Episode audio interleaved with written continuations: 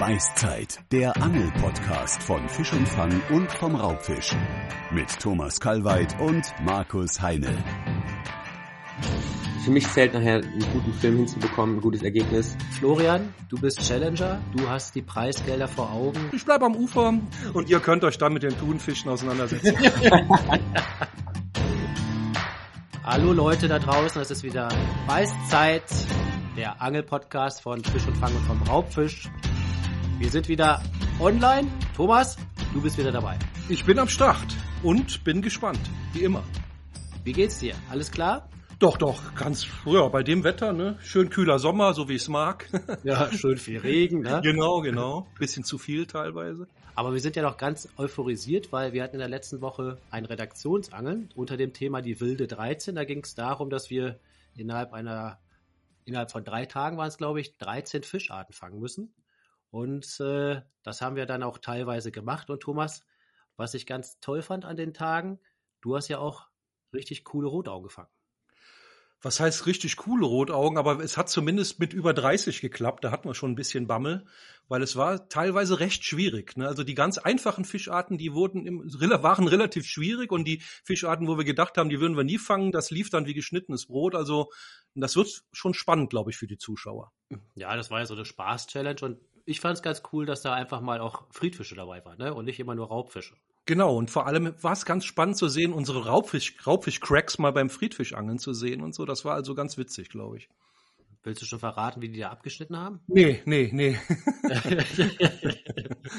Aber das mit den Rotaugen war echt schön und äh, auch die Schleien, ne? Also die ja klar, Schleien, die Schleien, das hat auch super geklappt. Das ist ja normalerweise eher eine Fischart, die man seltener fängt, aber das hat wirklich bei vielen Teams gut funktioniert. Und wie ich schon sagte. Dank meiner Tipps, dank meiner Tipps.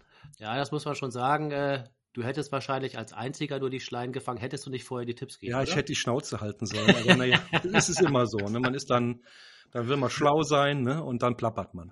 Aber das ist ja so die Frage, ob man denn, das war jetzt zwar nur eine Spaß-Challenge, aber jetzt stell dir mal vor, es wäre eine, ein ernster Wettkampf. Hättest du da auch diese ganzen Sachen verraten?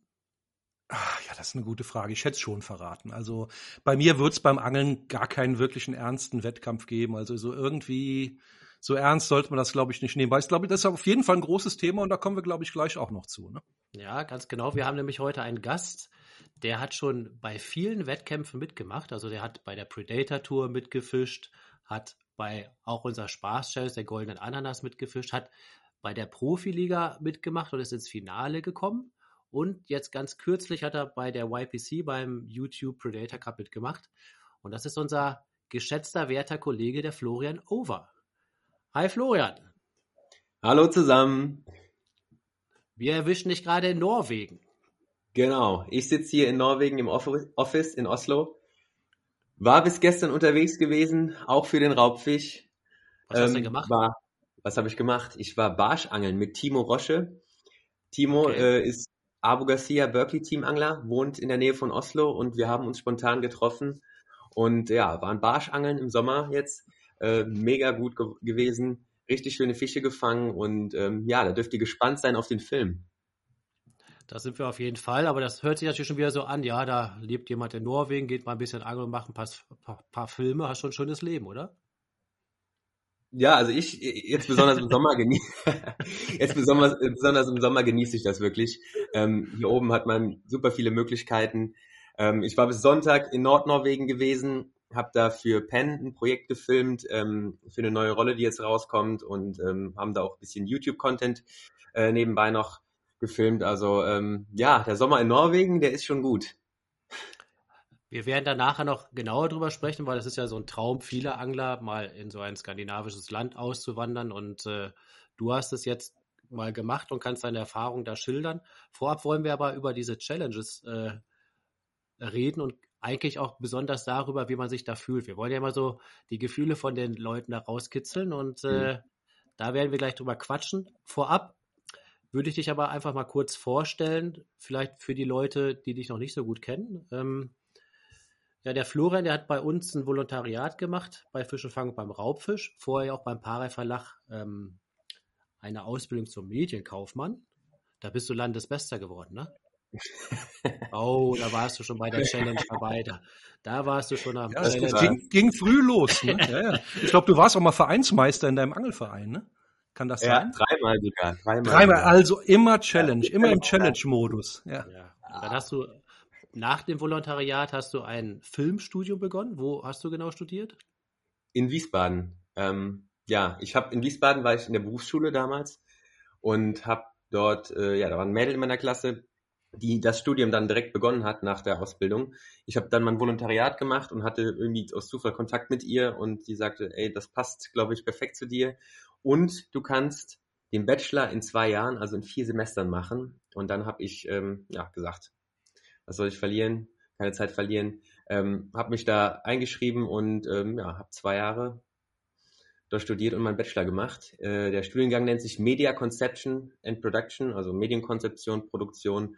Ähm, ja, hat auf jeden Fall Spaß gemacht und äh, ja, Und wie hast du da abgeschnitten? gut. Auch wieder Klassenbester? du mer- du merkst schon, den Wettbewerbscharakter, den, den kehren wir heute mal richtig raus. aber ich, ich habe mit einem relativ guten, äh, mit einer relativ guten Gesamtnote abgeschlossen. Aber es hat mir auch äh, Spaß gemacht, gelegen und ähm, ja, doch, das war, war glaube ich schon ein richtiger Schritt. Ja, und wichtig war ja für uns, dass du danach dann wieder zu uns gekommen bist und hast bei uns dann als Freelancer gearbeitet und dann gerade in dem Filmbereich dann extrem viele Aufträge bekommen und auch tolle Filme gemacht. Ja, vielen Dank. Dann bist du in den letzten Jahren dann, ich guck mal gerade, du bist ja nach Norwegen gezogen. Wann war das? Vor vier Jahren? Nee, Im letzten Jahr erst. Also ich habe seit, jetzt muss ich mal ein bisschen die persönliche Lebensstory auspacken. Ich bin seit äh, vier Jahren mit einer Norwegerin zusammen. Die habe ich hier, da war ich auf einem Roadtrip mit einem Kumpel. Habe ich die hier kennengelernt und äh, irgendwie hat das gepasst. Und ähm, es war dann erstmal eine Fernbeziehung natürlich. Ähm, während dem Studium konnte ich natürlich viel Zeit hier oben verbringen. Und ähm, dadurch, dass ich danach eben auch selbstständig war, ich selbstständig bin immer noch, ähm, konnte ich mir das auch so ein bisschen einteilen und ja, Norwegen, äh, Angeln passt natürlich auch super. Von daher habe ich hier oben dann auch viele Filme gedreht ähm, fürs Norwegen-Magazin und auch andere Projekte und äh, habe irgendwie ja die Fernbeziehung immer weiter ähm, ja beendet, nach Norwegen verlagert und habe mich dann im letzten Jahr dazu entschlossen, äh, hier hinzuziehen. Äh, auch wegen äh, ja, Covid, Corona ähm, hat das ganze, die ganze Reiserei natürlich auch nicht viel einfacher gemacht und da waren ähm, ja viele Phasen, in denen man sich lange nicht gesehen hat und dann habe ich letztes Jahr gesagt, äh, ich bin gerne hier oben, ähm, ich wage den Schritt, ziehe hin und Mhm. äh, ja, mache mich hier selbstständig. Ja, das ist schon ein gewagter Schritt, da reden wir gleich noch konkreter drüber. Ähm, zu deiner weiteren beruflichen Vita hier, jetzt äh, steht ja ein neuer Schritt vor dir und zwar fängst du bei, du verlässt uns, Florian, und fängst bei Nace an. Ja? Ja, heißt, äh, das, wie heißt das eigentlich? Nice, nice? Das Nace, müsstest du doch Nace. eigentlich wissen. Nice. Nace. Nice, ja. Ah, okay. Naja, dann ist meine Ja. Theorie also falsch. Ihr, Ja, aber ihr wir- kennt das ja auch lange ähm, und ähm, ja, irgendwie sind wir da in Kontakt gekommen. Also ich kenne ihn auch schon über mehrere Jahre und ähm, er hat mich dann irgendwann gefragt, ob ich äh, ihn da verstärken will und ähm, ich finde die Marke cool und äh, sehe da auch viel Potenzial drin und äh, ja, ihr kennt das denn ja auch, er will da mächtig Gas geben und äh, auch auf YouTube und hat mich dann eben gefragt, äh, ob ich ihn da unterstützen will. Ähm, ja, da steht auf jeden Fall einiges an. Und äh, ich freue mich drauf. Mega. Ja, auf jeden Fall eine spannende Sache. Der Dustin hat ja bei uns auch ein Volontariat gemacht. Kannst ja mal fragen, ob ich eigentlich derjenige war, der ihm das Film beigebracht hat. War es so? Thomas, war es so? Ich weiß es nicht. Das ist eine gute Frage. Wem hast du nicht das Film beigebracht, Marc? Ja. Lass, lassen wir das. Aber Florian, nochmal, um auf deine anglerischen, äh, auf deinen anglerischen Werdegang so zurückzukommen. Ähm, du bist Stippmeister in der Jugend geworden. Aber Immer im Angelverein, ja, da gab es so, so kleine Wettkämpfe. Stippmeister will ich jetzt nicht sagen, aber ich äh, ah, hab da drei. Ja, es ging, es ging auf Friedfisch, Brassen, Rotaugen, Döbel, alles und ähm, Okay. ja, da habe ich in meinen jungen Jahren äh, dreimal gewonnen. Ja, siehst du, das ist äh, schon mal wieder auf, der, auf dem Siegertreppchen ganz oben. Ja. Aber auf jeden Fall bist du jetzt seit Jahren begeisterter Raubfischangler und da Spinnfischer und hast ja dann, das hatte ich ja schon erwähnt, an vielen Challenges teilgenommen. Ob das immer so freiwillig war, das äh, werden wir gleich nochmal besprechen. Bevor wir aber weitergehen mit äh, dem Wettkampfgedanken und wie man sich da fühlt, haben wir eine ganz tolle Rubrik, die heißt Schnell gefragt. Und da kann der Zuhörer dich auch nochmal ein bisschen besser kennenlernen. Und das machen wir erstmal vorab. Schnell gefragt. Zehn Fragen, zehn Antworten. Ja, du kennst die Fragen natürlich nicht. Das sind äh, also so entweder oder Antworten. Und ich gebe dir mal jetzt zehn Punkte und bitte um eine schnelle Antwort. Ja? Okay. Fangen wir mal an. Alleine angeln oder zu zweit? Zu zweit. Hotel oder Van? Van. Challenge oder Spaßangeln? Spaßangeln. Äh, Snooze oder Zigaretten? Snooze. Schinkenbrötchen oder Haferschleim? Haferschleim. Fliegenfischen oder Spinnfischen? Spinnfischen. Sony oder Canon? Sony. Stüring oder Schöne? Keine Antwort. Entweder, keine Antwort. entweder oder. Ja, jetzt schöne. Okay. Okay, Sekt oder Selters? Sekt. Fisch oder Fisch? F- Fisch. Das war die richtige Antwort, genau. Der Rheinländer. Ja, genau. Wir Rheinländer, wir, wir müssen Rheinländer. zusammenhalten. Genau. Ja, der, der Florian hat nämlich auch so einen Sprachfehler wie ich, wie viele Rheinländer. Ich komme aus Köln und der kommt aus Neuwied. Das ist gar nicht so weit entfernt und wir können kein, kein richtiges SCH sprechen. Also bei mir heißt das auch Fisch. Und ich kann mich noch so bemühen und noch so sehr trainieren. Ich krieg das S da nicht rein. Nein. Wie ist, wie ist das denn mit Hecht. Kirche und Kirsche? Kirsche geht. Kirsche geht Ki- Kirsche und Kirsche. Aber Fisch geht nicht. und Hecht. Mega Hecht. Hecht. Immer. Mit Hecht, ja. Weiß ich noch, ganz am Anfang im Volontariat. Hecht. Ja, Hecht geht doch, oder? Hecht. Aber Fisch geht nicht, ja. Naja, ist schon bekloppt. Aber ich, ich habe ja mal ganz schlimme Sachen erlebt. Da sind Leute ausgelacht worden, weil sie das nicht aussprechen konnten. Deshalb finde ich gut, dass wir zwei das hier mal so richtig thematisiert haben. Ist doch völlig in Ordnung. Ja, ist das auch. Andere können andere Sachen nicht. Ne? Du kommst aus dem Emsland und du kannst Kirche nicht richtig aussprechen. Ne? Ist das so? Ja? Ja, ich weiß es nicht, oder? Wie heißt das denn, das, das spitze Rohrgebäude? Du meinst, du meinst den, den Dom. ja, ja, genau. Florian, du bist ja einer unserer besten Filmer hier immer gewesen und äh, für viele ist das ja sicherlich, also für viele Angler so ein Traumjob, dass du ähm, begeisterter Angler bist und filmst dann auch noch Angler, bist ständig am Wasser. Ist es denn so? Ist es so der Traumjob? Also der Job macht auf jeden Fall mega Spaß und ich glaube, aktuell könnte ich äh, auch nichts anderes machen.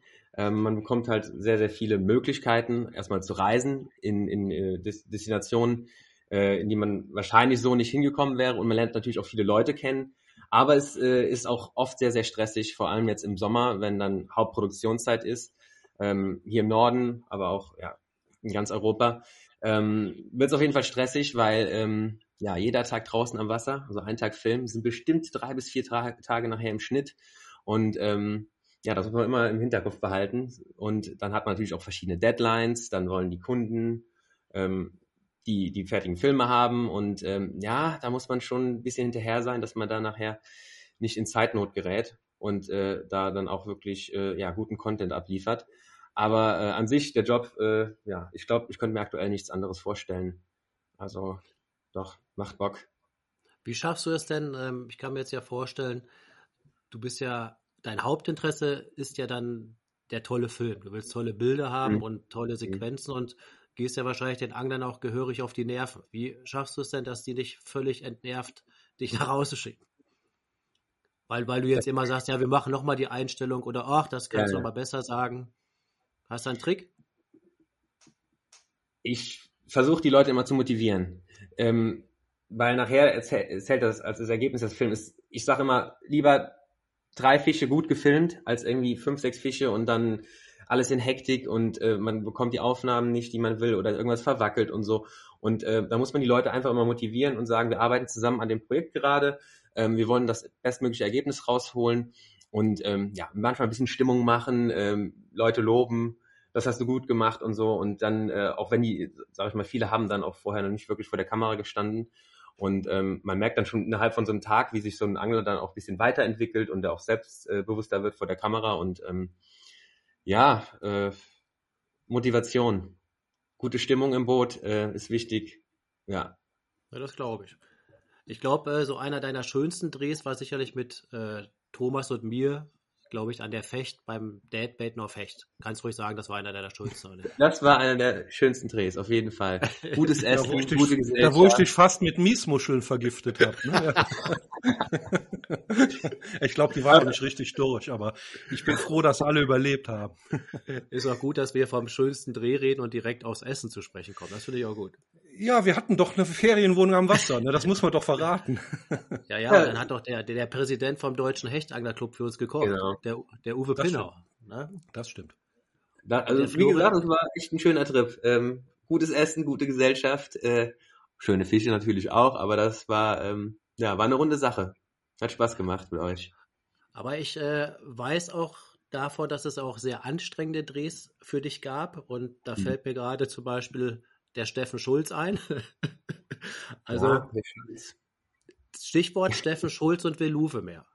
Genau, Werbedreh, Pure Fishing, also Berkeley, Abu Garcia äh, sollten dann neue Produkte fischen ähm, und dann eben auch äh, ja, mit Fisch so kleine Clips produzieren. Und äh, Steffen ist immer mit der Fliegenroute unterwegs, auch viel am Veluwe-Meer. Aber wir waren da am Gäumeer, das ist ja direkt daneben. Und Gäumeer ist eines der größten Gewässer in Holland. Und ähm, ja, die Vorhersage war jetzt nicht ganz berauschend, was den Wind anging. Und Steffen meinte, nee, nee, das geht klar. Ähm, wir sind hier direkt vom Hafen, da war so eine kleine Insel, keine Ahnung, vielleicht 600, 700 Meter entfernt. Und ähm, wir sind dann mit den Bellybooten raus, haben geangelt, hat natürlich auch nichts gebissen.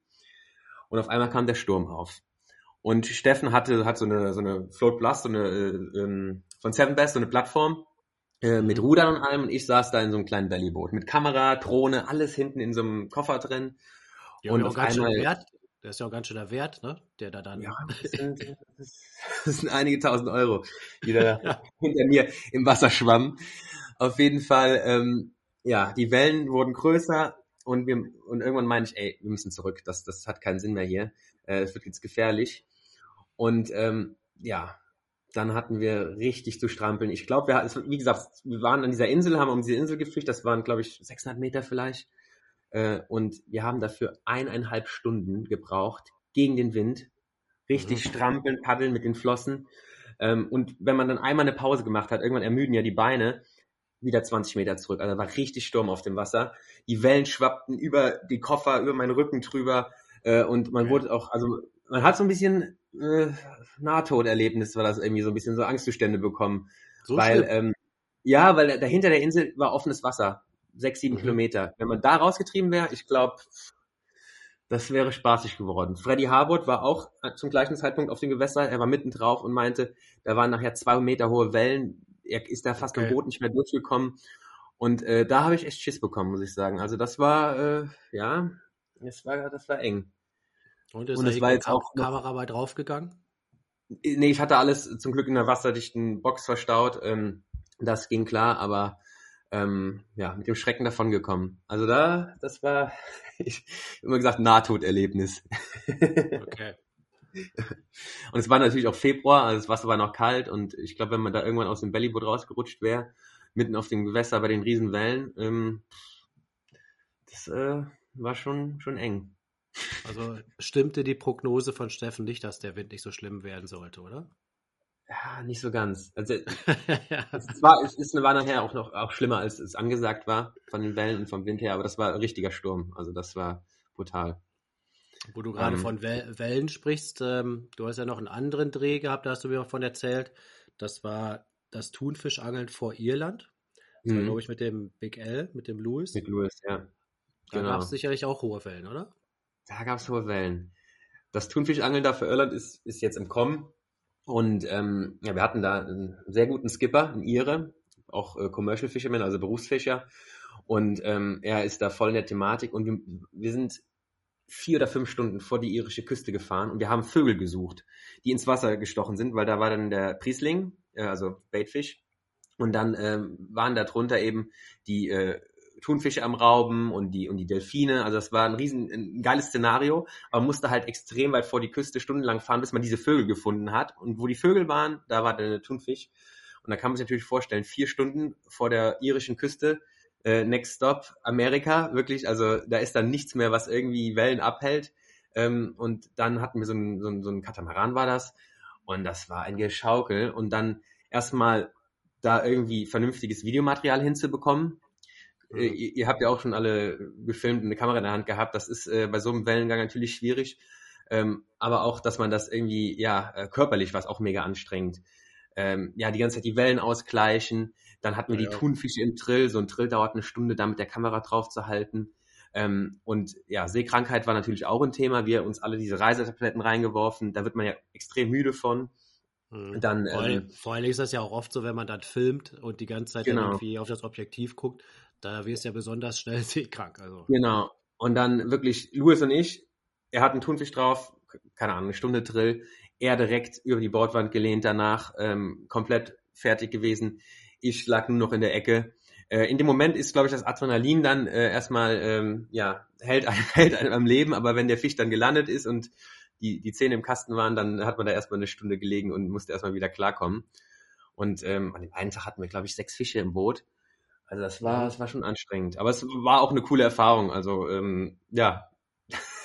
wie, wie ist das dann, wenn du dann mehrere Tage rausfährst und hast direkt am ersten Tag so ein krasses Erlebnis? Also jetzt auch, äh, weil es so anstrengend ist, freut man sich dann auf den zweiten und dritten Drehtag oder denkt, oh, da kann ich doch besser mal liegen bleiben?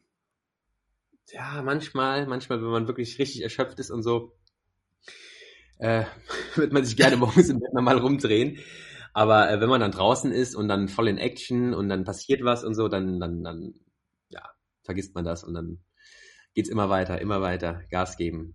Man, man will halt immer versuchen, in möglichst geringer Zeit möglichst viel Material oder ja, Filme hinzubekommen. Oft klappt das halt, dass man an einem Tag einen Film produzieren kann. Ähm, auf Touren in Norwegen hat man, muss man natürlich immer mit dem Wetter so ein bisschen ähm, ja, kalkulieren, ein paar Backup, also extra Tage. Ähm, ihr wart ja auch schon alle mehrmals in Norwegen, wenn man da irgendwie eine Reportage macht, dann ist man meistens sechs bis sieben Tage vor Ort, mhm. ähm, weil es immer wieder Windausfalltage gibt und so und ähm, ja, dass man, da sollte man ja schon irgendwie zwei, drei Drehtage haben. Aber ja, ähm, wie ist, das denn so bei, wie, wie, ist das denn so bei, beim Film, zum Beispiel bei den Thunfischen? Jeder will ja vielleicht mhm. gerne mal so einen Thunfisch fangen. Ähm, naja, wenn man den vielleicht mal im Drill hat, äh, ist das da gar nicht mehr so witzig, aber ich glaube schon, da träumen viele von Thunfisch zu fangen. Ähm, mhm. Wenn du jetzt im Boot bist und es werden so viele Thunfische gefangen oder andere Fischarten, du filmst ja, du darfst ja eigentlich dann, oder was heißt darfst, du willst ja dann noch nicht mitangeln, du machst ja einen Film, das ist ja dein Job.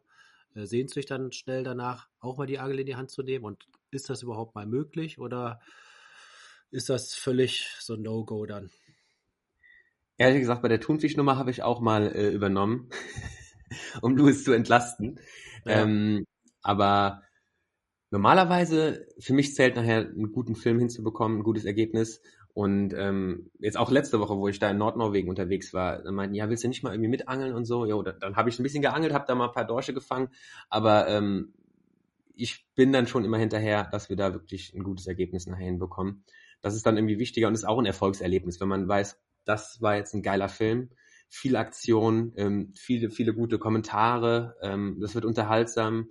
Ähm, ja, das ist für mich äh, mindestens genauso wichtig, wie dann selbst irgendwie einen Fisch zu fangen. Ja, und ich kenne das ja auch bei Drehs, wenn man dann angelt und filmt, man verzettelt sich dann und regt sich ja. auf, dass man vielleicht dann gerade geangelt hat und nicht den schönen Live-Biss da gefilmt hat. Mhm. Also da kann man das, genau. glaube ich, besser strikt trennen. Ne? Das ja, ist also das sollte man ganz anders, als sich die Leute das so vorstellen. Also es ist ja nicht so, wir angeln mal alle zusammen und äh, filmen mal zwischendurch ein bisschen. Das ist eben dann schon auch ein schöner, aber auch harter Job. Ne? Ja, ja, auch Profiliga. Ihr kennt das ja. Da über die Buhnen den Kandidaten hinterherlaufen. Ähm, das ist auch vor allem in Sommermonaten ganz schön anstrengend. Ähm, ja, das äh, darf man nicht unterschätzen. Da muss man wirklich dann die zehn Stunden, wo die Kamera läuft, äh, hellwach sein und im besten Fall ja keine Situation verpassen. Ja. Was ich mich ja gerade frage, das äh, kann ich ja, ich kann ihn das mal direkt fragen, und zwar Thomas. Thomas, Ja, ja, hallo, hallo. Du, du bist doch ein riesiger Irland-Fan, ne? Ja, bin ich, wenn man da wieder hinreisen darf, genau. Wie wäre es denn, wenn wir demnächst einmal nicht auf Hecht angeln, sondern wir angeln zusammen auf Thunfisch? Äh, vergess es. Warum Ich habe hab eine goldene Regel, ich will nur Fische fangen, die ich auch selber in die Kamera halten kann. Also, mir, also erstens bin ich kein Meeresangler. Ich angel zwar auf dem Meer, aber ich muss es nicht unbedingt haben. Ich bin überhaupt nicht seefest. Und diese großen Riesenviecher, die reizen mich überhaupt nicht. Da angel ich lieber an einem, an einem Gartenteich auf äh, Karauschen oder sowas, als da in der irischen See da auf so riesen Thunfisch zu angeln. Das reizt mich persönlich überhaupt nicht. Aber vielleicht die Kulinarik nach dem Fang? Das, das ich bleibe am Ufer. Da ist, ist ja meistens immer so eine schöne äh, äh, Guinness-Kneipe, hätte ich fast gesagt. Und ihr könnt euch da mit den Thunfischen auseinandersetzen. Ich würde das schon mitmachen, aber reizen tut mich das anglerisch überhaupt nicht, da bin ich ganz ehrlich. Da fange Ja. ich lieber Schleien, Karauschen, Hechte, Zander, irgendwas, aber ich muss diese riesen Thunfische da nicht fangen. Ja, vor allem, man darf das ja auch nicht vergessen, wenn man mal wirklich einen Fisch gefangen hat und hat, den man zwei Stunden oder länger drillen musste. Mhm. Also ich glaube, bereits nach so 20 Minuten, wenn du wirklich hart drillst, sag mal auch beim Malenangel oder Thunfischangel, dieses Big Game, Little Big Game, also wenn das dann wirklich körperlich extrem wird, das ist schon hart, ne? Also zwei, drei Stunden da zu drillen, ähm, ob das ein Vergnügen ist, das sei mal dahingestellt. Ja, wenn man sich dann wünscht, reiß bitte ab, reiß bitte ab. Nee, also das ist nicht mein Ding, das muss ich nicht haben. Nee. Aber jeder wie er will. Also das ist äh, ne, das Schöne am Angeln ist, das hat so viele Bandbreite, so eine große Bandbreite.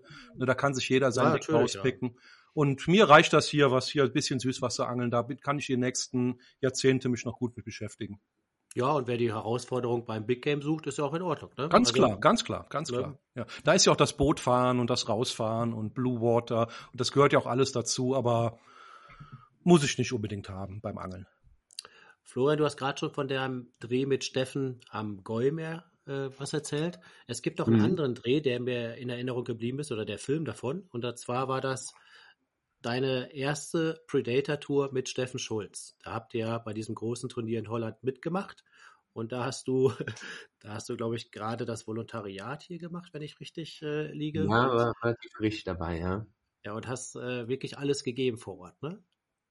Ja, wir mussten Gas geben. Wir wollten natürlich gut abschneiden, aber ich bin da auch irgendwie ähm, sehr spontan reingeraten. Birger musste das spontan absagen. Ich war eigentlich nur als Kameramann eingeteilt und dann auf Hat, einmal. hat, hat Birger gekniffen?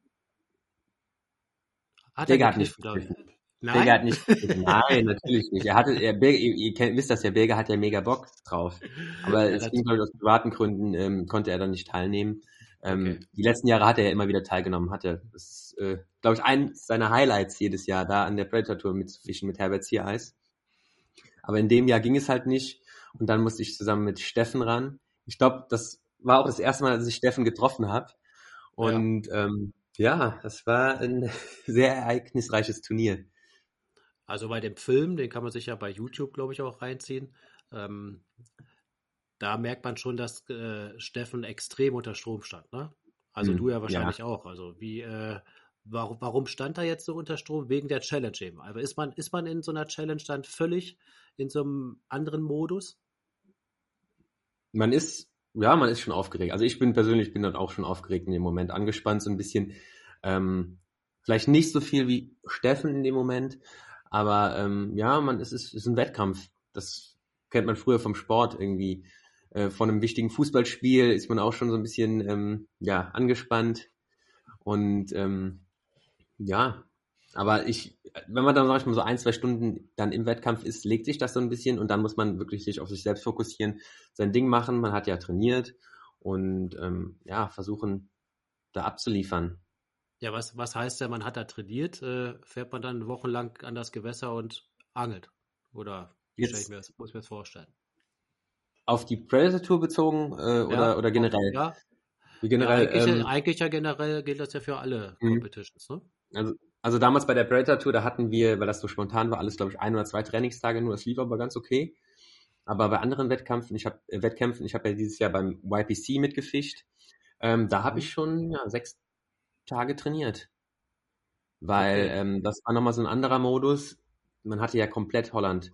Ich sag mal so, bei, bei, der, bei, dem, äh, bei der Predator Tour damals, das ist ja nur ein Gewässer, wo alle fischen. Mhm. Ähm, und da hat man natürlich schneller äh, irgendwie äh, die Spots raus und weiß, was Sache ist. Aber bei dem YPC jetzt zum Beispiel, das sind ja zwei Wettkampftage. Ganz Holland ist in vier Zonen unterteilt. Äh, und man kriegt, ähm, ja, bekommt dann zwei Zonen zugeteilt und einen Tag muss man in Zone A und einen Tag in Zone B fischen zum Beispiel. Okay. Und man muss halt quasi, ähm, ja, für jede Zone Angelplätze haben für alle drei Arten, weil man muss ja alle drei Arten fangen, in vernünftigen Größen im besten Fall. Und das, das Hecht, hat Hechtsander und Barsch, ne? Genau, Hechtsander und Barsch und ähm, da muss man sich natürlich ein bisschen anders vorbereiten. Viel mehr Gewässer testen ähm, und ja, wissen, was, wie fische ich den Spot, dass man da kann, im Wettkampf keine Zeit verliert. Ähm, welche Köder funktionieren, ähm, funktioniert der Spot aktuell überhaupt und äh, dass man da immer, sag ich mal, einen Plan sich macht für jeden Wettkampftag. Ich bin hier in der Zone und morgens mache ich das. Wenn das geklappt hat, mache ich das. Ähm, mhm. Und auch immer noch so ein bisschen so ein Backup-Plan, wenn man sagt, oh, das hat jetzt nicht funktioniert, jetzt habe ich noch den Joker. Und ähm, ja, das bedarf natürlich ein bisschen mehr Vorbereitung als jetzt so ein Bootswettkampf, im Teamwettkampf ähm, an einem Gewässer zu fischen, wo man, ähm, ja, da hat man das halt viel schneller raus. Also ich Aber bin. Wie stelle wie stell ich mir denn zum Beispiel jetzt so einen Trainingstag vor? Also bei mir wäre es ja so, ich fahre das Gewässer, guck, ob der Köder und so läuft, fange da vielleicht mhm. einige Fische, habe aber natürlich dann das Problem, naja, wenn ich die Fische, sag mal, ich fange jetzt einen Meterhecht an einer vorgesehenen Stelle, dann ist ja da die Chance oder das Risiko ist ja da, dass der dann ein paar Tage später nicht mehr weiß, weil er schon gefangen wurde. Genau. Wäre es nicht dann sogar besser, ohne Haken zu angeln? Das machen ja auch viele. Ähm, also die, die trainieren da, die trainieren da wirklich ohne Haken. Es gibt einige, die ich kenne, die ohne Haken trainieren, ja. Vor allem okay. an Gewässern, ähm, wo man. Super, ein super Hobby. Ein super Hobby. ja, man will ja nur abchecken, was in dem Moment da in dem Gewässer geht. Und wenn man, ich, ich zum Beispiel, ähm, oder man bezieht es mal auf die Polder. Polderangeln, wenn du da einen Tag oder zwei Tage vorher durchrandaliert bist ähm, und dann im Wettkampf da fischst, natürlich mhm. ist das nicht mehr so gut. Und da macht es dann schon Sinn, irgendwie einen Gummiköder zu angeln, auch kein Hardbait oder so. Ähm, und ohne Haken, den man einfach durchkurbelt und man bekommt einen Biss und weiß, ja, da steht ein Fisch. Der wird wahrscheinlich nochmal beißen, zwei Tage später. Aber wenn man jetzt irgendwie so ein Jerkbait da mit zwei Drillingen dem, ja, verpasst hat, ich glaube, dann ist die Chance schon geringer. Und daher macht das schon Sinn. Ich habe jetzt im Training, ich habe mit Haken gefischt, aber ich habe, äh, ja, ich hatte, glaube ich, drei Tage zwischen dem Wettkampf und meinem letzten Trainingstag. Und mhm. ähm, ja, aber das, das war jetzt an den Poldern zum Beispiel äh, sehr wichtig. Es gibt ja auch Gewässer, ähm, da kommt ja immer wieder neuer Fisch ran. Ganz berühmter Spot, den Bommel, da kannst du jeden Tag ja. dich hinstellen ähm, da kommt immer, weil da sind diese Tiefwasserkanten im Haringfliet, da kommt immer wieder neuer Fisch rangezogen. Mhm. Da macht das, glaube ich, nicht so viel aus, ähm, wie jetzt also an kleinen Gewässern, wo da an jeder Ecke irgendwie so ein Hecht mhm. steht, den man dann ja, ankriegt. Der, der, der Bommel ist mhm. so eine Buhne, ähm, ja, da am Haringfliet, äh, für die mhm. Zuhörer, die das jetzt vielleicht nicht kennen. Und da ist immer extrem viel los und äh, ja, es ist immer erstaunlich, dass man wirklich immer noch gut fängt dort. Hm. Es, ist, es ist ein bisschen schlechter geworden als am Anfang, aber da kommt immer wieder neuer Fisch ran. Also das, ähm, ja, das sind so Plätze, die kann man nicht komplett verbrennen. Ich habe noch mal eine Frage, äh, jetzt nicht nur zum Training, sondern du warst ja gerade bei der YPC, äh, wie du dort abgeschnitten hast, können wir noch nicht verraten, weil die Veranstaltung mhm. läuft ja gerade noch. Ähm, bei der YPC ist ja jetzt im Gegensatz zur Predator Tour das so, dass du alleine angelst. Mhm. Bei der Predator Tour warst du jetzt zum Beispiel mit Steffen im Team. Ähm, gibt es da eigentlich dann so vom Gefühl, ist das ein Unterschied? Ist der Druck noch höher, wenn man ganz alleine fischt, als wenn man zu zweit fischt? Oder es kann ja auch vielleicht sein, dass äh, der Druck geringer ist, weil man nicht äh, was verbockt, was den anderen mit reinreißt oder so. Mhm. Ja, verstehe ich. Aber ja. für mich persönlich, wenn man, wenn man allein fischt, hat man schon einen größeren Druck. Weil man ist dann wirklich auf sich allein gestellt. Äh, Im Team kann man sich gegenseitig schon mal ein bisschen motivieren, aufbauen.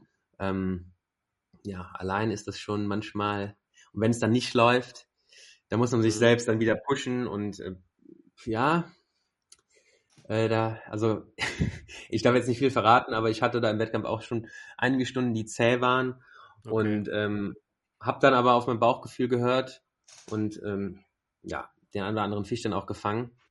Aber es war ähm, ja, man hat da schon Momente, äh, da hat man sich einen Teamkameraden gewünscht. ja. Und ja, wie, also es ist, wie pushst du dich dann selbst? Wie? Man muss dann irgendwie, ja, das ist sich, sich selbst sagen, das ist nur Angeln. Man, man muss sein Ding durchziehen. Das ist nur Angeln, wirklich. Das ist jetzt, in dem Moment ist es zwar dann die Competition, aber es ist nur Angeln. Und ähm, wenn es sein soll, soll es sein. Wenn nicht, dann äh, ja, hat es nicht geklappt. Ist ja ein Riesenfaktor Glück dabei immer. Ich, ich, Im Training hatte ich einen Tag, da lief es super, super gut. Äh, bin einen Tag später hin, da habe ich da keinen Biss mehr bekommen. Da habe ich wirklich am ersten Tag in drei Stunden fast die, die, die Liste voll gemacht. Ähm, und einen Tag später geht da gar nichts mehr. Also es ist Angeln, Glück, ähm, viele Faktoren, wo man dann auch nicht drin steckt. Und ähm, ja, aber ich, ich finde es immer wichtig, auf sein Bauchgefühl zu hören. Und mhm. eben dann auch bis zur letzten Minute durchzuziehen. Ähm, jeder Wurf ist entscheidend. Und wie sieht man dann den Konkurrent, mit dem man da fischt? Das ist ja in dem Moment der Konkurrent. Hat man dann äh, ein gutes Verhältnis zueinander oder ist das angespannt? Oder wenn der jetzt einen Fisch drillt, dann denkst du, oh Gott, oh Gott. Das, das Gute nicht? ist ja, weil, oder das Gute, aber beim YPC ähm, angelt man ja nicht direkt gegeneinander, ähm, also am gleichen Spot. Hm. Jeder macht ja sein Ding. Dadurch bekommt man nicht so richtig mit, was da jetzt Sache ist. Ähm, ich glaube, am ersten Tag wurden dann noch Ergebnisse durchgegeben. Mhm. Und da muss man natürlich auch mal drauf reagieren vor der Kamera. Ah, jetzt hat er hier ein 85er Hecht gefangen. Klar, ähm, aber darf man sich nicht verunsichern lassen. Aber bei der Profliga damals zum Beispiel, wenn man dann eins gegen eins am gleichen Spot angelt, ist das wieder eine andere Sache. Ich erinnere mich damals an das Finale gegen Veit Wilde. Ähm, ja, das, ja, ja. ja, das war natürlich auch sehr, sehr ähm, krasse Bedingungen. Ich glaube, das war Februar. Äh, richtig eisiges Wetter, ähm, alles zugefroren und dann haben wir da geangelt und ja, im Hinspiel hat Veit, ähm, glaube ich, zwei Zander gefangen. Ich hatte zum Schluss einen drauf, der auch nicht schlecht war, habe den verloren, lag dann hinten und im Rückspiel hatte ich dann ja Heimrecht quasi und ähm, habe trainiert, habe auch vernünftig Fische gefangen und dann morgens am ersten Spot wollte ich mein Ding durchziehen und dann fängt er da hintereinander ein Zander und ein Hecht äh, und das war in dem Moment schon, äh, ja, Schlag in die Magengrube. Also es hat wehgetan. Ähm, ja, wie ist, das denn, dann, wie, ist das, wie ist das denn überhaupt, wenn du dann, also jetzt zum Beispiel, ich habe Fight bei der Profiliga schon oft äh, als Kameramann begleitet und mhm. äh, weiß ja auch, wie selbstbewusst er an die Sache rangeht. Mhm. Und ich stelle mir das sehr schwierig vor, jetzt in einem Finale gegen äh, so eine Person zu angeln. Also das ist, glaube ich, mental dann auch schwierig. Wie du gerade meinst, dann fängt er auf einmal an deinem ersten Spot zwei gute Fische. Und äh, mhm. hat natürlich dann auch äh, ja wirklich dann das entsprechende Selbstbewusstsein, um dann dich wahrscheinlich mental auch äh, da ganz schön zu beeinflussen, oder? Ja, muss man am besten ein paar Meter weggehen. Und äh, ja. sammeln ja wirklich, wirklich. Da darf man nicht drauf hören. Äh, ihr kennt Fight. Ich, ich komme super mit ihm klar. Ähm, also da ist irgendwie alles gut, aber äh, in, ja, er ist sehr selbstbewusst und man darf sich da dann irgendwie nicht. Ja, äh, es ist ja kein Geheimnis, er polarisiert ja auch, aber ich muss schon sagen, ja. dass äh, auch bei diesen Profiliga-Partien, die ich dann begleitet habe, ich fand das schon immer sehr beeindruckend, äh, was er da für einen Plan hat und wie er den durchzieht und mhm. dass das dann auch eigentlich fast immer geklappt hat. Also das, mhm. äh, mhm. ich habe nur damals bei diesem Profiliga-Finale gedacht, da warst du ja sicherlich auch äh, aus seiner Sicht der Außenseiter und mhm. äh, ja, hat er dich das auch spüren lassen, dass äh, du der, der kleine Florian bist, der der Außenseiter ist? Ja, da kamen so am Vorabend vor der Competition kamen so ein paar Kommentare. Äh, okay. Aber das muss man damit nehmen. Man weiß, man kennt ja Fight. Er ist so, wie du sagst, er polarisiert. Ähm, er geht mit starkem Selbstbewusstsein ins Wasser, angelt auch viel, er kennt sich super aus und ähm, ja, muss man aber ein bisschen drüber stehen. Es ist Fight. Muss man witzig sehen. Ja, das, wie gesagt, du hast ja gesagt, das ist ja nur Angeln, ne? Also das, das ist, äh, ja, das ist, äh, ja, es ist nur Angeln. Es ist unser Hobby. Klar, für viele von uns ist es auch ein Beruf, aber ähm, es ist Angeln. Das soll Spaß machen. Das ist immer wichtig für mich. Aber äh, wie ist das denn so bei dir? Äh, du hast jetzt ja an vielen Challenges teilgenommen, beziehungsweise du hast, das war ja dann oft dann irgendwie auch forciert von der Fisch- und Fangredaktion hier, dass mhm. äh, wir dann, äh, dass du dann für die Fisch- und Fangredaktion teilgenommen hast und Du sagtest aber vorhin bei den schnellen Fragen zu Beginn, dass du ja durchaus lieber Spaßangeln als Challenge ja. hast. Ja. Fühlst du dich also bei den Challenges äh, dann gar nicht so richtig wohl oder ist das dann ein Teil äh, des Angelns, der dann auch Spaß macht? Weil ich kenne zum Beispiel auch Challenge-Angler, zum Beispiel hier der, der Dustin Schöne, ne? ähm, der hatte mhm. mir mal erzählt, ja, das gibt ihnen ja dann den richtigen Kick, ne? Dass genau. äh, dieses ja. Angeln da unter äh, ja, Wettbewerbsbedingungen und äh, da frage ich mich ja dann immer nur, das muss dann so ein kompetit kompetitiver Mensch sein, der dann mhm. eben diesen Vergleich sucht und hat das, ist das Angeln da eigentlich noch das Entscheidende oder ist, kann das eigentlich dann auch jegliche Sportart sein, die man da macht? Hm. Ich kenne Dustin ja auch. Er, er, hat das auch zu mir gesagt. Er, er meinte, was macht ihr am meisten Bock? Angeln unter Druck. Ähm, sehe ich persönlich. Ist, der Spruch ist gut, ja. ja er, er, er, sagt, er liebt den Druck dabei. Ähm, aber das ist auch, glaube ich, Charaktersache. Ich, ich finde das auch cool, eine Competition zu angeln. Ähm, ist auch sehr zeitintensiv mit dieser ganzen Vorbereitung. Aber äh, wie, wie am Anfang schon er, erwähnt, ähm, am liebsten Spaß angeln mit guten Freunden am Wasser. Das genieße ich dann äh, doch viel mehr. Ähm, mhm. Markus, was war die Frage nochmal? Du Nö, meintest, äh, andere, ja, ja du hast gesagt, ähm, äh, ob nee, man da eine andere Sportart. Ob, ob, ja, ja, oder ob man, ob man dann so ein be, be, bestimmter Typ Mensch dann sein muss. Bei mhm. mir ist das zum Beispiel so, ich bin auch im Sport sehr ehrgeizig.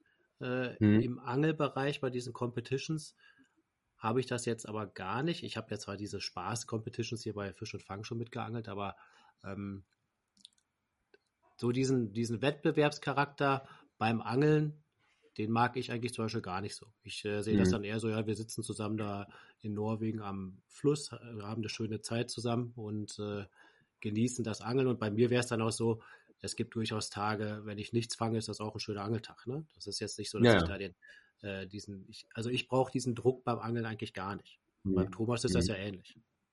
Mhm. Ja, bei ja. mir ist das genauso. Ich habe gemerkt, je weniger Druck ich habe oder je weniger ich mich zwinge, etwas zu fangen, umso besser läuft es. Ne? Bei mir geht's meistens in die Hose, wenn ich unbedingt was fangen will. Dann macht man komische Sachen und dann probiert man andauernd was Neues oder wechselt die Stelle. Und wenn man ganz locker drauf ist und dann klappt's auf einmal. Ne? So ist es zumindest bei mir. Aber ich habe auch noch nie in der richtigen Challenge geangelt, nur zweimal hier unsere Spaß-Challenge mitgemacht und da war mhm. mein großes Ziel immer nicht letzter werden, naja, und das hat, glaube ich, auch meistens geklappt. Aber siegen muss ich da überhaupt nicht. Also da habe ich überhaupt auch keinen keinen Drive zu oder keinen keinen Anspruch, da Erster zu werden. Aber das, das liegt vielleicht, vielleicht bin ich auch zu faul, kann auch sein.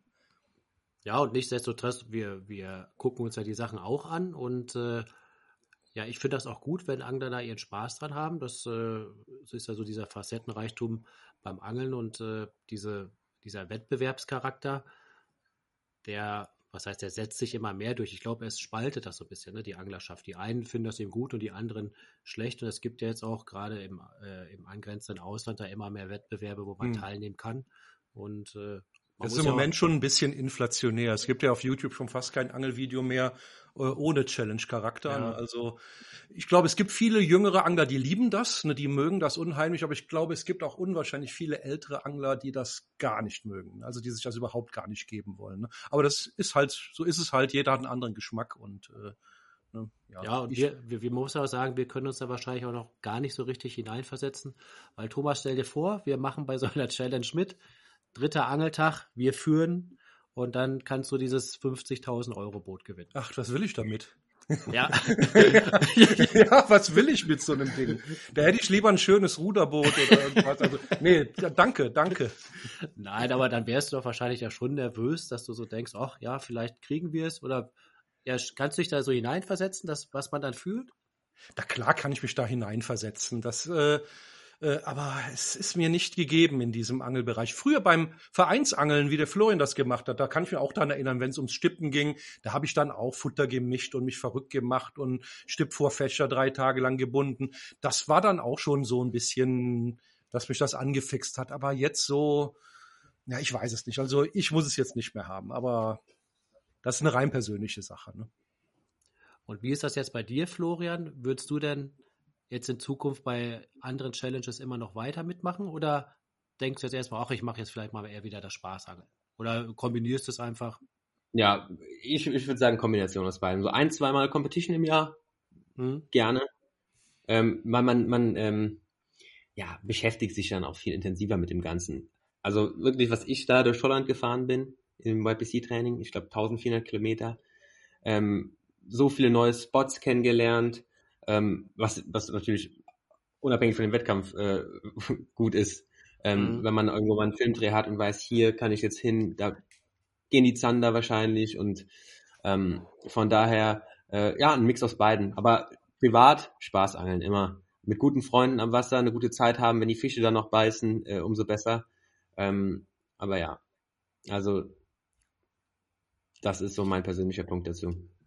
Ich habe ja noch eine andere Frage zu den Preisgeldern. Ich habe ja das Boot gerade schon erwähnt, äh, aber dazu passt auch unsere Rubrik Selfmade Millionär.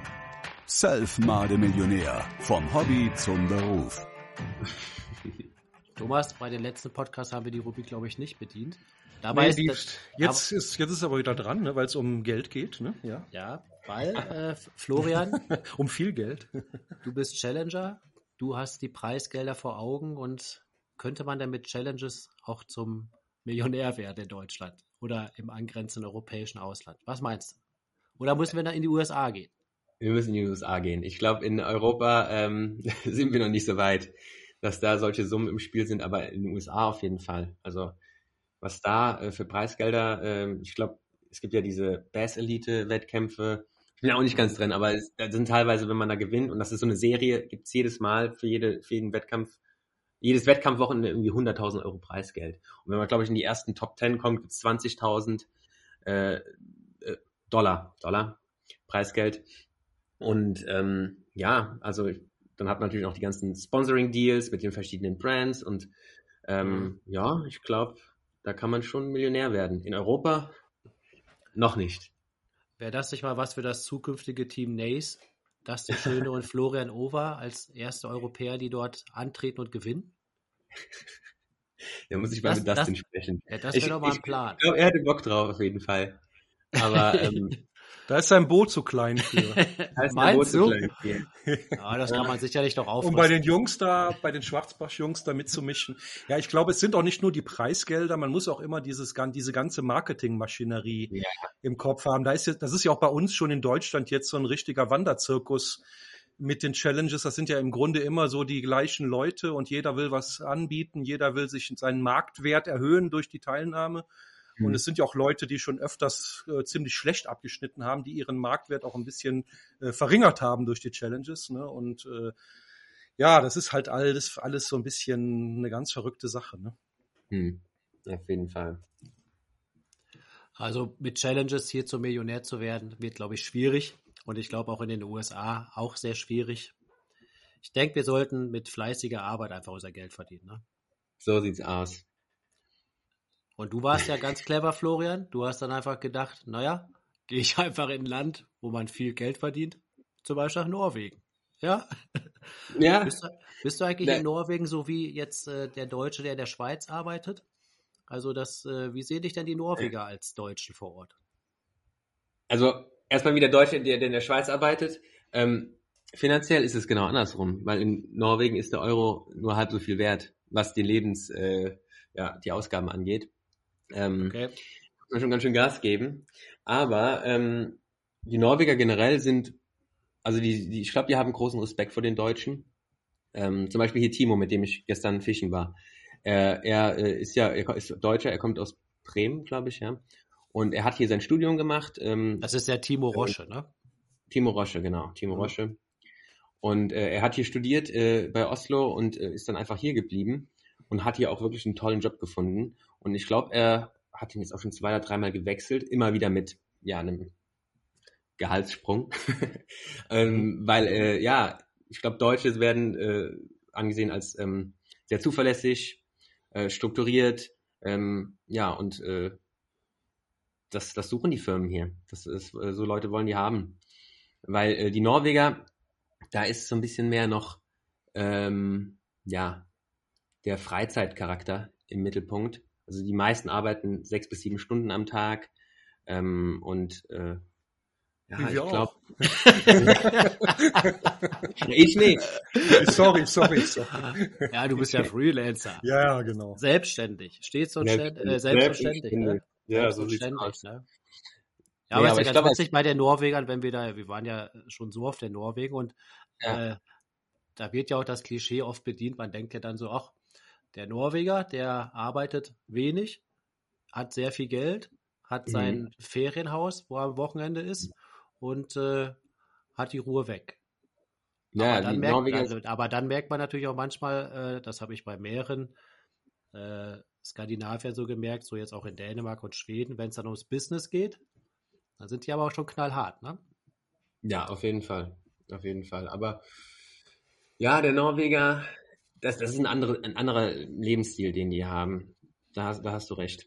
Also, wie, wie, wie meinst du das denn? Die, die Norweger, die leben ja schon mehr mit der Natur. Du hast ja jetzt äh, genau. auch eine norwegische, oder du bist ja wegen deiner Freundin nach Norwegen gegangen mhm. und hast ja sicherlich da auch das ganze Familienleben so miterlebt. Wie mhm. verbringen die denn so das Jahr? Auch gerade diese dunklen Winter oder sind die gar nicht so dunkel, wie ich jetzt äh, klischeemäßig annehme und sind die im Sommer dann, haben die drei Monate frei und sind in ihrer Ferienhütte und ja, Elchjagd, ne? Da wird auch einen Monat nicht gearbeitet, wenn die Elchsaison anfängt. Klär uns mal auf, ähm, wie ist das da? Ja, es ist halt wirklich viel auf, äh, es heißt Freeluftslieb, Freeluftslieb, also Freiluftleben. Äh, das ist wirklich sehr, sehr wichtig für die Norweger. Also die gehen viel wandern, die gehen auch angeln, äh, mehr auf Forelle und Lachs, würde ich sagen. Meeresangeln steht nicht so hoch äh, auf der Agenda bei denen, aber ähm, ja, dieser ganze Outdoor-Bereich ist sehr, sehr wichtig und vor allem im Sommer halt, wenn die Tage lang sind. Ähm, da wird viel unternommen, viele Touren gemacht. Die haben überall Hütten in den Bergen, wo sie äh, wochenlang dann sind. Und ähm, das ist äh, auf jeden Fall sehr, sehr wichtig für die Norweger. Ähm, Im Winter ist es natürlich eine, alles eine andere Sache, aber die, die fahren alle äh, Ski. Langlaufski ist vor allem ähm, in Norwegen sehr, sehr beliebt. Und ähm, ja, die machen sich, die richten sich daheim auch schön ein. Und äh, wenn es dann, sag ich mal, lange dunkel draußen ist, dann äh, verbringen die da, da ihre Zeit äh, mit der Familie. Also Familie ist sehr, sehr wichtig in Norwegen. Und mit dem ähm, Cognac. Cognac, genau. Auch wichtig, ja. ja. Auch, auch wichtig. Hatten wir, glaube ich, schon mal erwähnt. Ich glaube, in Europa der höchste Cognac pro Kopfverbrauch. Und auch der ja. teuerste Cognac-Verbrauch. Ne? ja. ja. Preise sind andere als bei uns. Hm. Hast du Aber denn schon äh, einen kompletten Winter dort oben verbracht? Ja, ich war letzten Winter hier und ich muss sagen, es war ich, in Oslo, das ist jetzt nämlich ganz oben, von daher hatte man da jeden Tag schon ein paar Stunden Tageslicht. Ähm, mhm. Aber man, äh, also ich kam ganz gut damit klar, muss ich sagen. Ähm, war viel Eisangeln, kommen auch ein paar Filme jetzt im Winter. Ähm, mhm. Im Raubfisch, äh, die wir da gedreht haben und hab mir da irgendwie, ja, das, ich hab, war vorher einmal Eisangeln und ähm, habe das dann ein paar Mal gemacht und hatte auch richtig Bock drauf, mich da ein bisschen reingearbeitet, natürlich auch alles besorgt, Eisbohrer, äh, passende Routen ähm, und ähm, war, glaube ich, im Januar, Februar, jedes Wochenende war ich irgendwo auf dem See und ähm, okay. Barsche angeln, Hecht angeln. Also hat schon mega Spaß gemacht auch. Gibt es in Norwegen und, schon diese Hütten, wie die Amis beim Eishangeln haben, dass sie oder ihre Wohnwagen aufs Eis stellen? Ganz so schlimm ist es noch nicht. Das ist noch traditionell. Die haben alle so einen Eisangelpulk, einen kleinen Schlitten, Eisbohrer und dann ähm, wird da, werden da Löcher fleißig gebohrt. Wenn du ganz professionell bist, hast du auch so einen elektrischen Eisbohrer. Äh, dann kannst du da schnell mal 50 Löcher machen und äh, ja, testest jedes Loch kurz an.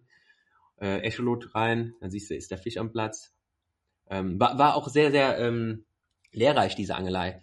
Äh, zum Beispiel mit Timo, er ist ja, ähm, ja, er ist äh, sehr in der Bootstechnik drin und hat dann da sein Echolot mit aufs Eis genommen.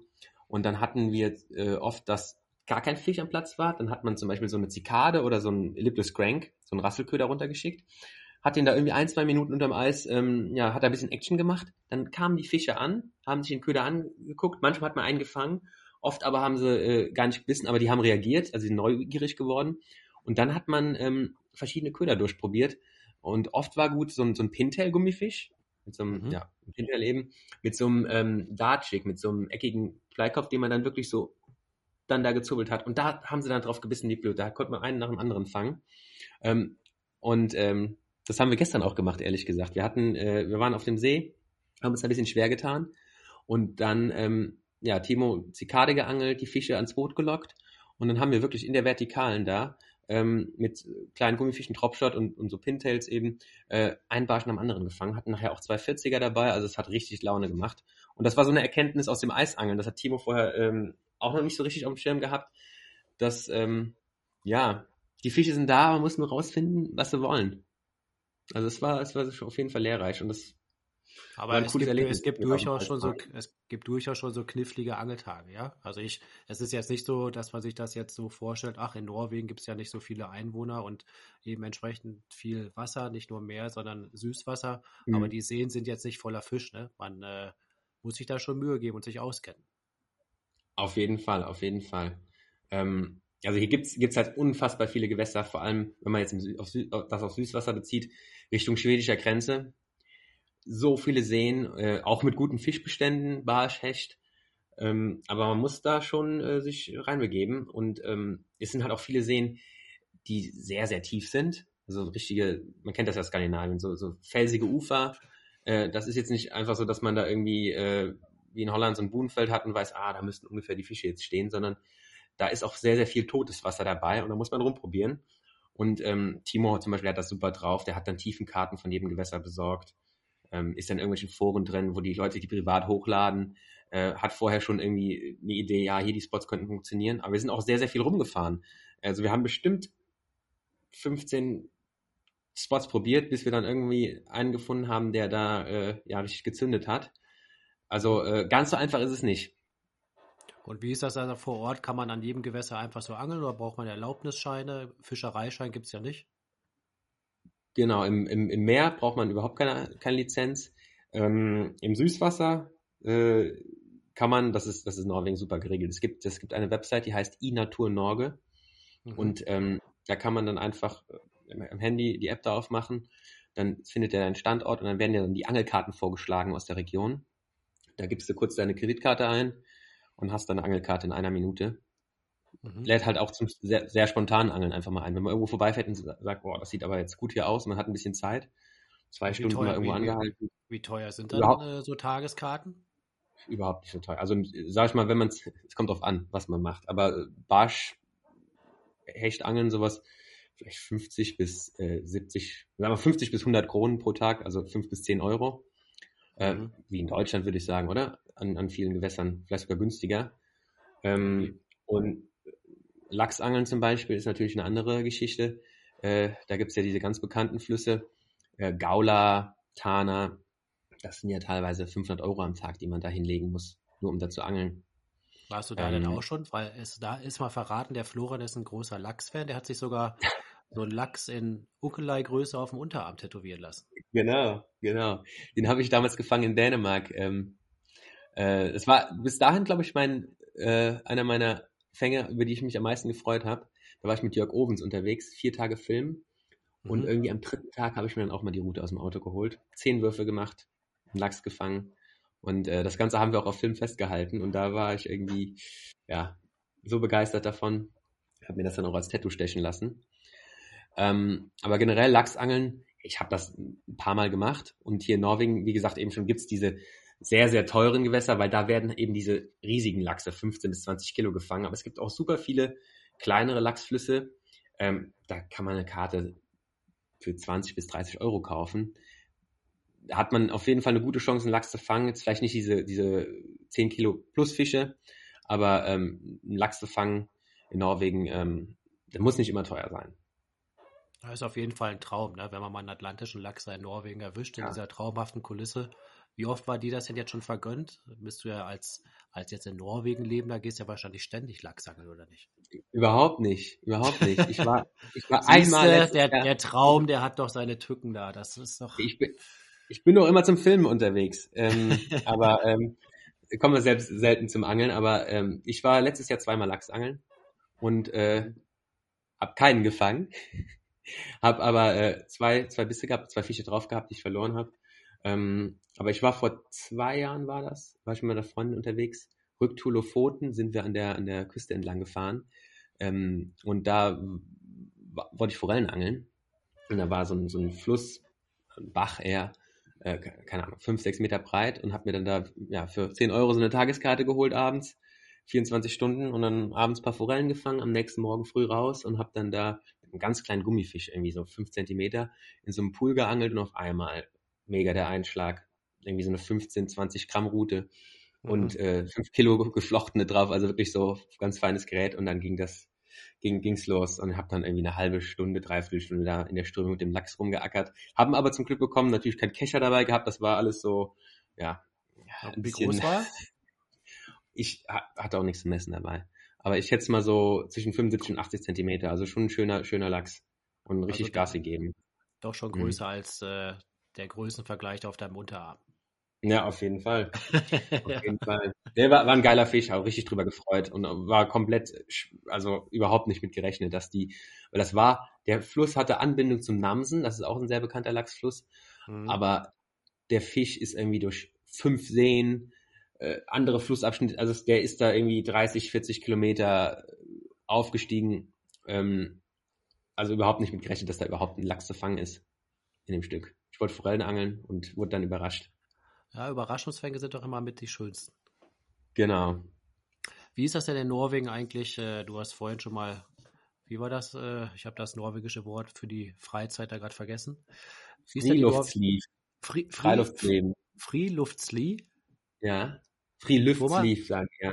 ja. Der Thomas kann das wahrscheinlich direkt, direkt gut aussprechen. Ach du meine Güte. Da kommt Freeluftsleaf. ja, Freeluftsleaf, ja, so sagt man's. Sprichst, also sprichst du denn jetzt schon fließend Norwegisch? Norwegisch? Ich, ich tue mich mit dem Sprechen ein bisschen schwer, aber ich verstehen tue ich wirklich mittlerweile, also wenn ich irgendwas lese, verstehe ich eigentlich alles und wenn ich zuhöre, muss ich mich da ein bisschen konzentrieren, das geht auch. Ähm, ist das eine schwer ja, zu erlernende Sprache oder hm, ist sie eher einfach? Deutsch ist auf jeden Fall viel schwerer, um das zu lernen. Ähm, ich habe ja erstmal Handy-App. Viele Wörter sind halt ähnlich, entweder zum Deutschen oder zum Englischen. Man kann sich da sehr viel zusammenreimen. Ähm, die Grammatik ist auch simpler als im Deutschen, muss man sagen. Also ja. Wie hast, wie hast du jetzt Norwegisch gelernt? Per Bubble oder andere? Ja, oder hast du einen Sprachkurs gemacht? Genau, erstmal Handy-App, bisschen Vokabeln lernen, die, die, die Basics und dann habe ich auch mal einen Sprachkurs besucht. Ähm, ja, muss mich da aber jetzt wirklich ehrlich gesagt noch mal ein bisschen hinterklemmen, weil äh, ja war sehr stressig die letzten Monate, viel unterwegs gewesen und dann ist das ein bisschen ins, äh, ja Na, hinten runtergerutscht. Ich denke, bei, Na bei Nace wird das Leben ein bisschen ruhiger, dann hast du ein bisschen mehr Zeit, um die Sprache zu lernen. Ich bin gespannt. Wie kennt ihr das denn? Äh, ich bin gespannt, ob das so ruhig wird. Ja, ich würde das mit den Challenges ansprechen, dass ihr da in die USA gehen wollt und das organisierst du dann. Dann, äh, dann das, das, das, wird ihm gefallen. Dustin will auch nach Norwegen hochkommen. Ähm, Ehrlich, er ja? Hatte auch, okay. ja, ja, er hat da Bock drauf. Er hat, ähm, er ist, er, er, ist ja super gern, zum Beispiel bei diesen Perch Pro Wettkämpfen, hat er bisher mhm. immer in Schweden gefischt, ähm, weil er er find's, ja, er find's geil hier oben. Er findet die Landschaft gut, ähm, die Angelei, äh, nicht so viel Angeldruck und so. Und ähm, ich sag mal so, das Süßwasserangeln hier im südöstlichen Bereich, also an der schwedischen Grenze, äh, ist ja quasi das Gleiche. Und er meinte, ja, super gern, ich komme nach Oslo, lass uns hier ein paar Filme drehen. Äh, er hat auch Bock auf Meeresangeln. Ist jetzt vielleicht nicht so der Fokus von der Marke Nace, aber ähm, kann man natürlich auch mal machen. Also ich denke mal, da wird auch die eine oder andere äh, Folge aus Norwegen kommen. Ja, das ist gut. Ja, Meeresangeln und Dustin. Ich war mit Dustin mal auf Weroy Halbut angeln und Seelachsangeln und äh, das hat auch so eine Affinität zur Seekrankheit, das sei ich mal verraten. Mhm. Ähm, ich denke, wir laden ihn bald auch mal zum Podcast ein, dann kann er mal darüber ein bisschen, ein bisschen sprechen, weil wir standen mitten im Fisch draußen und mussten dann reinfahren. Ähm, also er schuldet mir noch einige große Dorsch und Seelachse. ne? Aber Florian, jetzt zum Abschluss unseres Podcastes ja. habe ich ja noch eine Frage. Wir sind ja auch oft in Norwegen und ähm, ich möchte mal gerne wissen, wie kann man denn äh, die Norweger besonders gut beeindrucken? Sag mal, ich bin da zu Gast und worüber freuen die sich am meisten oder vielleicht über irgendwelche besonderen Verhaltensweisen. Was kann ich tun, um als deutscher Tourist bei den Norwegern gut angesehen zu sein? Außer jetzt äh, eine Flasche Cognac mitzubringen. Ja, das ja, war mein. Wenn man irgendwo in einem Camp ist und da erstmal eine Flasche Cognac oder so hinstellt, dann hat man natürlich erst schon gewonnen. Ah, ähm, Thomas, wir haben alles ja. richtig gemacht. Ja, also ja, Menschen, Menschen kennen. ja. Ja, damals war mal hier Familiengrillen, 17. Mai ist ja Nationalfeiertag, da habe ich dann mal so einen halben Heilbutt mitgebracht. Da haben sich auch die äh, Großeltern gefreut. Der dann kam dann auf den Grill. Äh, da man, ja. kann man auf jeden Fall bei den Älteren ähm, schon ein bisschen beeindrucken oder ja. Und besser, ähm, besser dann Heilbutt mitbringen als ein Hecht, ne? Ja, auf jeden Fall, auf jeden ja. Fall. ja, Halbut steht auf jeden Fall hoch im Kurs hier oben. Ähm, ja, gute Frage. Verhaltensweise. Ich, ich glaube, die Norweger sind ähnlich wie die Deutschen. Ähm, was, glaube ich, nicht gut ankommt, meine Freundin, die hat lang auch, ähm, es gibt, Norwegen ist ja auch riesig für den Tourismus. Meine Freundin hat ähm, viel äh, ja, in ähm, Tourismusbetrieben gearbeitet als Sommerjob. Und dann kommen auch viele Deutsche dahin, die dann Deutsch reden einfach. Äh, also die erwarten das irgendwie, dass dann äh, Deutsch verstanden wird und das ist irgendwie, ja, das kommt nicht so gut an. Ähm, meine Freundin zum Beispiel, die spricht Deutsch, die, die, die sind dann auch teilweise überrascht, wenn sie dann auf Deutsch antworten kann, aber ähm, das ist sowas, wo ich sagen würde, ja, zumindest Englisch oder wenn man irgendwie ein paar norwegische Basics drauf hat, ist das auch ganz gut. Ähm, die Natur mit Respekt behandeln, das machen die Norweger, das ist wichtig. Ähm, man hat ja hier dieses Jedermannsrecht, also man kann überall quasi zelten, das ist erlaubt. In Deutschland ist es ja verboten. Ähm, man kann überall äh, sich dem Wohnwagen hinstellen. Ich glaube, man muss 150 oder 250 Meter Abstand zu Privatbesitz behalten, aber ähm, das ist natürlich eine tolle Sache. Aber dann darf man auch wirklich keinen Müll liegen lassen und sich da einfach, ja, den Platz so verlassen, wie man ihn vorgefunden hat. Wenn der Müll rumliegt, vielleicht sogar aufsammeln oder sollte man aufsammeln. Und ähm, ja, also Natur ist in Norwegen sehr, sehr wichtig und ähm, ja, also einfach so ein bisschen alles mit Respekt behandeln. Ja, das sind ja alles Sachen, die kann man leicht beherzigen. Und Thomas, ich glaube, wir nehmen uns das vor, dass wir alle Punkte umsetzen bei unserem nächsten Norwegen-Trip. Wobei wir es, glaube ich, schon fast immer gemacht haben. Aber vielleicht nehmen wir zwei Flaschen Cognac mit. Der halbe Heilbutt wird schwierig. Ah, ja, für dich schon, ja. Ja, für stimmt, mich. Ja. Ich habe noch nie einen gefangen, muss ich gestehen. Vielleicht äh, versuchst du es dann auf Lachs. Lachse nehmen sie, glaube ich, auch ganz gerne. Ja, das geht auch, ja. Aber Florian, danke mal für die Einblicke auch jetzt äh, über das Leben in Norwegen. Das fand ich echt extrem interessant und äh, ja, besten Dank für dieses Gespräch. Und wir sind gerne, gespannt, gerne. wie du bei der YPC abschneidest. Das kann man sich ja jetzt bei YouTube reinziehen. Und äh, wir wünschen dir alles Gute auch bei Nace. Ich glaube, wenn dieser Podcast äh, ausgestrahlt wird, bist du schon bei Nace und äh, ja, freuen uns dann, wenn du dann äh, mit Dustin da Millionär geworden bist in Amerika und uns, uns auf eure Boote einlädst. Genau, dann denkst du mal an uns. Ja. Ich werde an euch denken. okay. Also vielen, vielen Dank für das tolle Gespräch. Unter Fischern, äh, Fischern. Oder Thomas, wie war das nochmal? Ja, du weißt, was ich meine. Ja. ja. Alles klar. Besten Dank da draußen fürs Zuhören und äh, wir hören uns schon bald wieder immer eine gute Zeit am, am Wasser und alles Gute, alles Liebe. Ciao. Okay, tschüss. Tschüss, Fiske. Ciao.